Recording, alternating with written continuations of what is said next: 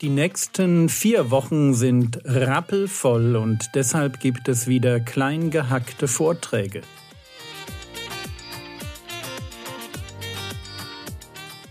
Theologie, die dich im Glauben wachsen lässt, Nachfolge praktisch, dein geistlicher Impuls für den Tag. Mein Name ist Jürgen Fischer und ihr hört die Vorträge zum Titusbrief von der Jugendpfingstfreizeit der Allgäuer Gemeinden. Also fangen wir vorne mal an. Wir wollten die ersten vier Verse heute noch machen. Titus 1, Vers 1.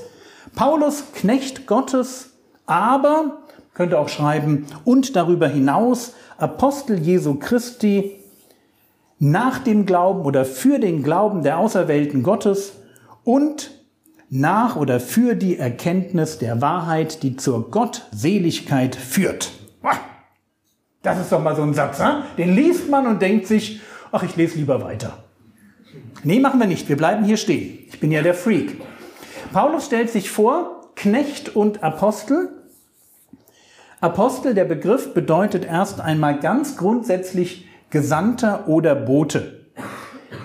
Jetzt ist Paulus nicht auf eine allgemeine Weise ein Bote, sondern auf eine ganz spezielle Weise. Er ist nämlich Bote Gottes. Er ist Apostel Jesu Christi. Und zwar mit dem Auftrag, mit der Verantwortung und auch mit der Autorität, unter den Heiden das Evangelium zu predigen. Das und auch neue Gemeinden zu gründen. Und jetzt sagt er von sich, dass er Knecht ist. Hier steht ja Knecht Gottes und darüber hinaus Apostel Jesu Christi. Und dieser Begriff Knecht, der führt schnell mal zur Verwirrung. Weil an anderer Stelle sagt der Apostel Paulus in Römer Kapitel 8, Vers 15, denn ihr habt nicht einen Geist der Knechtschaft empfangen wieder zur Furcht, sondern einen Geist der Sohnschaft habt ihr empfangen, indem wir rufen, aber Vater. So, wir haben nicht einen Geist der Knechtschaft empfangen, aber dann sagt er, ich bin Knecht. Wie passt das zusammen? Knecht oder nicht Knecht?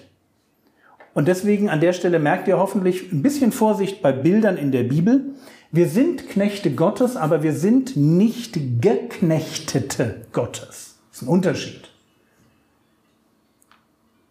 Wir sind Knechte Gottes, weil dieser Begriff Knecht Gottes in der Bibel Bezeichnung ist für Menschen, die in einer besonderen Beziehung mit Gott und oft auch mit einer besonderen Aufgabe von Gott beauftragt sind. Also Knechte Gottes in der Bibel wären Abraham, Mose, David, Daniel, Propheten. Das sind Leute, die sich als Knechte Gottes bezeichnen. Und in diesem Sinn möchte Paulus den Begriff verstehen, Knecht Gottes. Und ich hoffe, dass wir ihn in demselben Sinne auch verstehen können. Gott zwingt mich nicht in die Knechtschaft. Er unterwirft mich nicht, sondern er bietet mir an, dass ich mich freiwillig ihm unterstelle. Freiwillig aus Dankbarkeit für das, was er am Kreuz getan hat, in seinen Dienst trete. Es ist ein Vorrecht, Knecht Gottes oder Magd Gottes sein zu dürfen. Und das ist gleichzeitig natürlich auch herausfordernd, weil ein Knecht, das steckt dann schon auch in dem Wort drin. Ich möchte das jetzt nicht so romantisieren. Ein Knecht Gottes oder ein Sklave Gottes ist jemand, der tut, was sein Herr von ihm verlangt. Aber ich habe als Knecht Gottes natürlich keine Angst. Einfach deshalb, weil ich ja nicht nur Knecht bin, sondern ich bin auch geliebtes Kind. Und ich mich selber entschieden habe, mit meinen Gaben Gott zu dienen in der Berufung, die er mir gibt. Und für Paulus hieß das eben Evangelisation und Lehre. Er wollte den Glauben der Auserwählten und die Erkenntnis der Wahrheit voranbringen. Das sind so die zwei Dinge, die ihm wichtig sind. Das heißt, er möchte, dass die Gläubigen ihren Glauben verstehen und dass sie wissen, wie man mit Gott lebt. Ich finde das einen total spannenden Punkt. Dass wir als Gläubige immer wieder begreifen müssen, was eigentlich hinter dem Wort Glaube steckt. Ja, Glauben hat damit zu tun, dass ich Gott vertraue. Und wenn mir jemand den Glauben erklärt als Gläubiger, dann erklärt er mir, wie ich richtig Gott vertraue. Wie ich dieses Vertrauensverhältnis vertiefe. Wie ich in diesem Vertrauensverhältnis zur Ruhe komme. Wie es etwas wird, was ganz normal mein Leben durchzieht, wo ich auch nicht mehr groß drüber nachdenken muss, wo ich einfach merke, ja, es ist das, was ich persönlich nenne, einen geistlichen Flow. Ich muss nicht jeden Morgen neu überlegen, will ich gläubig bleiben oder nicht, will ich heute Gott vertrauen, ich tue es einfach. Und das ist wunderschön.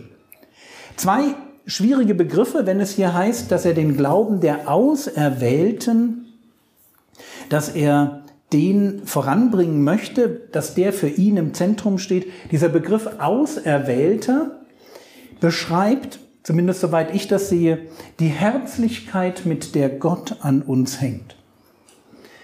Wenn wir uns anschauen, wo in der Bibel dieser Begriff Auserwählte oder Auserwählter vorkommt, dann kommt man an Jesaja 42, Vers 1 nicht vorbei. Da wird das nämlich über den Messias gesagt. Jesaja 42, Vers 1 heißt es, siehe mein Knecht, den ich halte, mein Auserwählter, an dem meine Seele Wohlgefallen gefunden hat. Ah, spannend, oder? Also der Auserwählte ist der, an dem ich Wohlgefallen gefunden habe. Und das sagt hier natürlich Gott, der Vater, über den Sohn. Und ihr habt schon gemerkt, der Vers fängt an mit, siehe mein Knecht, den ich halte, wieder dieser Gedanke, ja, ein anderer Knecht Gottes, in dem Fall eben der Herr Jesus. Und der Knecht wird als Auserwählter bezeichnet. Übrigens nicht, weil es x Alternativen gab. Also im Himmel steht Gott nicht da und sagt, ich habe fünf Messias zur Auswahl. Wen nehme ich denn? Ene, mene, mu und weg bist du. Ja, und dann bleibt einer übrig. Überhaupt nicht. Und deswegen dieser Begriff Auserwählter ist ein Begriff, der eine Qualität bezeichnet. Wie ich zu jemandem stehe, bezeichnet die Sympathie, die ich für einen anderen habe. Und deswegen kann ich zu Recht über meine Frau sagen, sie ist meine Auserwählte. Hatte ich x Freundinnen? Nee, ich war froh, dass ich eine gekriegt habe. Aber weil ich ihr herzlich verbunden bin, nicht weil es so viele Alternativen gab und weil ich diese herzliche Verbundenheit zum Ausdruck bringen möchte. Deswegen nenne ich meine Frau meine Auserwählte. Und in dem Sinne gebraucht Paulus den Begriff Auserwählter für uns Christen. Übrigens, damit wir uns nicht falsch verstehen, nicht wir sind die Auserwählten, sondern der Herr Jesus ist der Auserwählte, deswegen habe ich euch Jesaja 42 vorgelesen. Und wir teilen nur seine Auserwählung, wir sind nämlich in ihm, okay? Alles, was wir sind und haben, als gläubige Leute, haben wir unmittelbar durch den Herrn Jesus. Wir teilen seine Gerechtigkeit, wir, wir teilen alles, was er ist. Die Liebe des Vaters zum Sohn fließt, weil wir zum Sohn gehören, weil wir Teil von Leib Christi sind, auch in unser Leben. Wir können uns als Person gemütlich zurücknehmen, weil wir sind alles in Christus. Und weil er der Auserwählte ist, weil der Vater ihn liebt, teilen wir diese Liebe und sind selber auch die Auserwählten. Ich hatte gesagt, zwei Begriffe. Das eine ist dieser Begriff Auserwählter. Gibt einen zweiten Begriff, das ist Gottseligkeit. Schaut nochmal hier rein. Paulus Knecht Gottes und darüber hinaus Apostel Jesu Christi für den Glauben der Auserwählten Gottes und für die Erkenntnis der Wahrheit, die zur Gottseligkeit führt. Oder die Elberfelder schreibt, die gemäß der Gottseligkeit ist. Dieser Begriff Gottseligkeit, den, den kann man schwer greifen, wenn man ihn nicht erklärt bekommt. Und ich möchte ihn euch ganz einfach erklären. Gottseligkeit ist das, was übrig bleibt, wenn ich das Leben eines Heiden vom Leben eines Christen abziehe. Das ist eine simple Subtraktion. Okay, du nimmst das Leben eines Christen und ziehst das komplette Leben eines Heiden ab. Was übrig bleibt, ist Gottseligkeit.